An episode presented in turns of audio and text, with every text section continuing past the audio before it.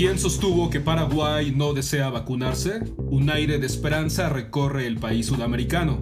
Comenzó el registro masivo de personas arriba de los 18 años para recibir vacunas contra el COVID-19.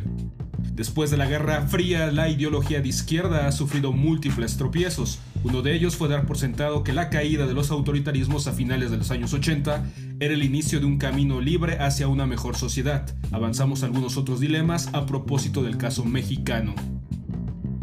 Las voces habituales de Linda Vera de Paraguay y Paola Vázquez Almanza de la Ciudad de México son las voces protagonistas de este nuevo episodio del complot internacional. Internacional.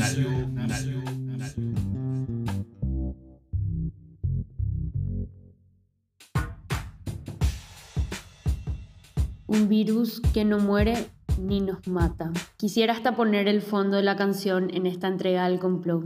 Linda Vera, desde esta partecita del sur, para hablar y comentar, compartir con toda nuestra audiencia la situación actual de Paraguay.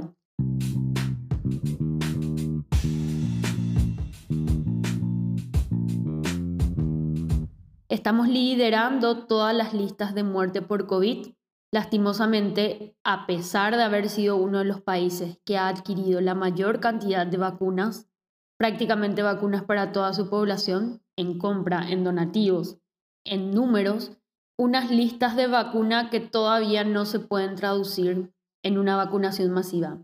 Sin embargo, hay una gota enorme de esperanza, un aire fresco que nos ha tocado este fin de semana y que realmente me reconforta el alma a pesar de estar viviendo momentos tristes y duros.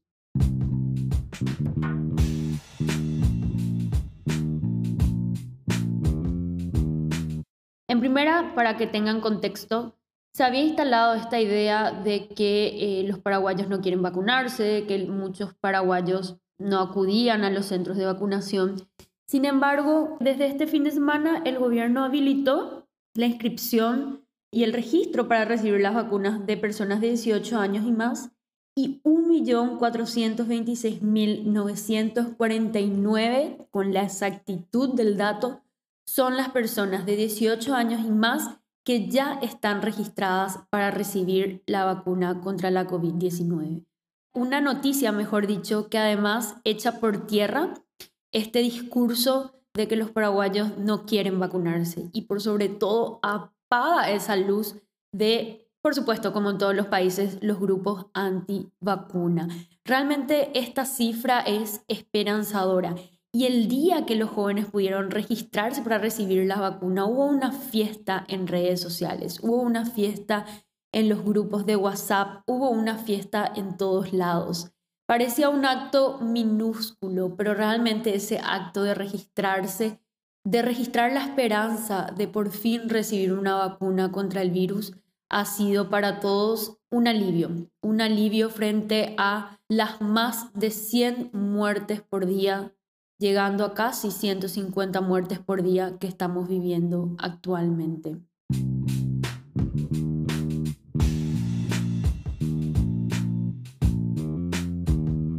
La situación ha sido realmente triste y se siente, se siente en el ambiente, se siente en, en, las familias, en los trabajos. Esa tristeza que de alguna u otra forma opaca esa alegría propia que los paraguayos y paraguayas tenemos. Sin embargo, creo que es momento también de empezar a ver ese futuro post-COVID.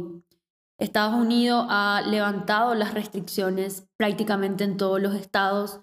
Europa lo está empezando a hacer esa energía renovadora de pensar que pronto en América Latina vamos a estar transitando el mismo camino, me pone en dos situaciones. En primera, una situación de alegría porque creo que a pesar de todo lo que hemos vivido, la alegría es algo que tenemos que recuperar. Necesitamos ser mucho más felices que antes en este nuevo camino. Pero por otro lado, a nivel social, político y económico, me interpela de mil maneras. Estamos viviendo crisis institucionales, crisis de legitimidad en toda la región. Lo ha demostrado Perú recientemente con sus elecciones presidenciales, una polarización increíble, los conflictos que continúan en Colombia, la cantidad de asesinatos en campaña electoral que, que han ocurrido en México, en fin, ¿para qué contar más? todo lo que han escuchado en, en entrega de otros colegas aquí en el complot. Y esa situación o esas situaciones me, me pone a pensar cómo vamos a seguir después del COVID. Creo que he hecho muchas entregas del complot en esa dirección.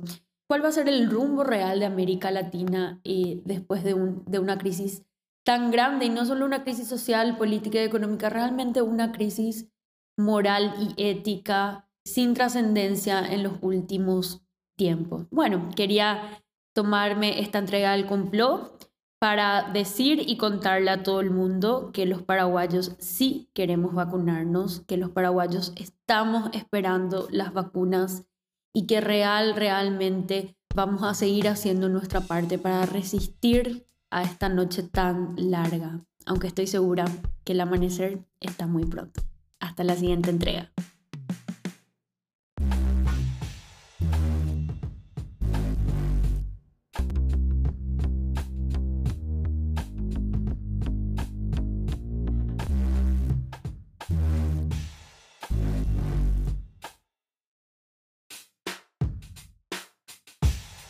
Hola, ¿qué tal? Espero que se encuentren muy bien. Mi nombre es Paula Vázquez Almanza y desde la Ciudad de México les platicaré sobre las ilusiones y las pesadillas de nuestra izquierda.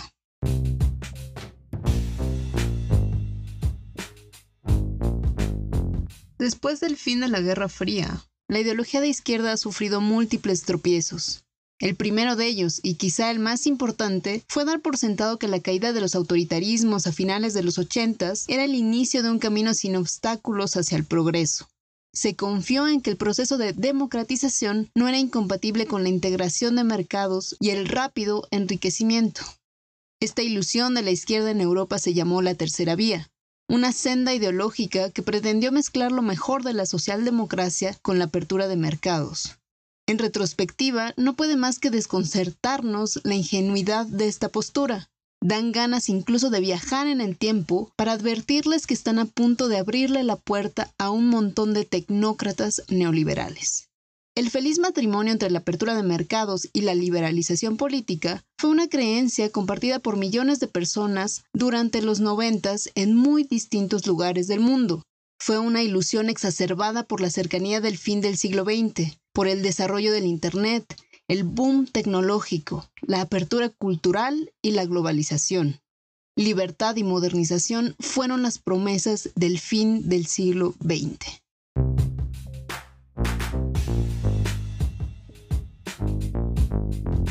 En México, este optimismo adoptó una forma particular, pero también existió y se puede observar claramente en los debates sobre la transición democrática y en el modelo institucional sobre el que se alcanzó la alternancia en el gobierno después de más de 70 años de gobierno priista.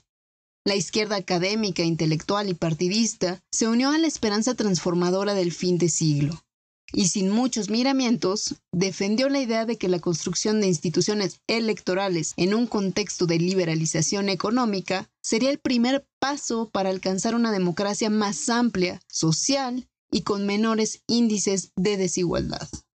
21 años después de la icónica alternancia en el poder ejecutivo, una alternancia que por cierto llegó de la mano de un partido de derecha, los planteamientos de esa esperanza transicional en lo electoral están desgastados y han mostrado sus innegables límites. No hace falta enumerarlos aquí. La decepción con las transiciones democráticas es un fenómeno mundial.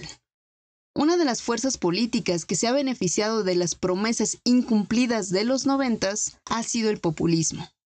No se puede negar que los populismos actuales han servido para problematizar los límites de la democracia electoral y han demostrado también la necesidad de pensar en formas de ampliar esta forma de gobierno.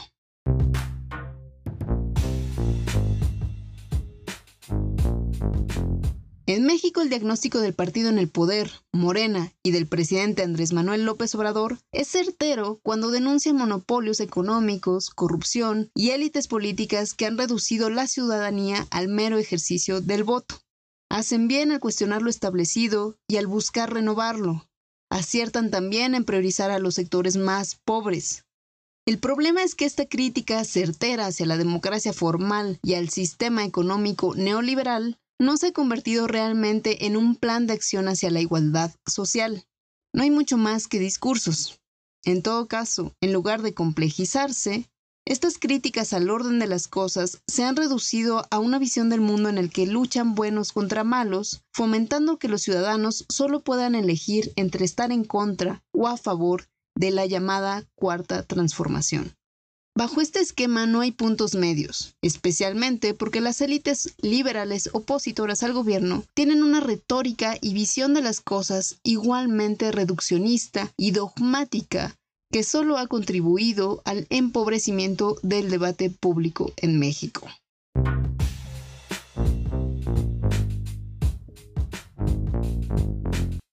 Insisto en que el diagnóstico de los problemas sociales desde el López Obradorismo es hasta cierto punto correcto, pero las tribulaciones comienzan cuando se plantean acciones y soluciones que oscilan entre lo delirante y lo autocrático.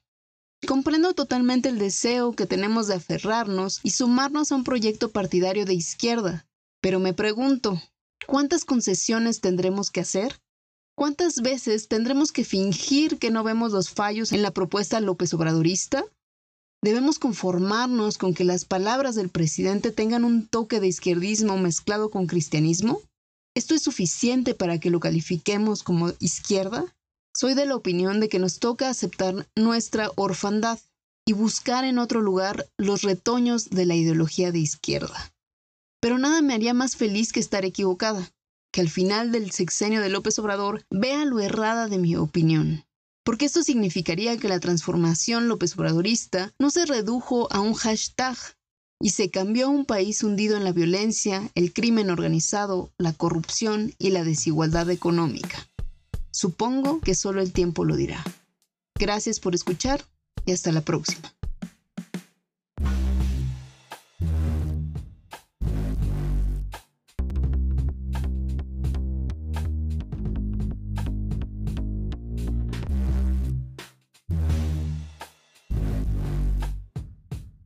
Hemos llegado así al término de este episodio. Ahora puedes contactarnos en Instagram siguiendo al Complot Nacional o en Facebook en la página del Complot Nacional. No olvides suscribirte a nuestra frecuencia sonora en Apple Podcasts o en Spotify o donde sea que escuches tus podcasts. A nombre de las voces que hicieron posible este programa, gracias por dejarnos entrar hasta la intimidad de sus oídos. Nos escuchamos pronto, muy pronto, en el siguiente complot.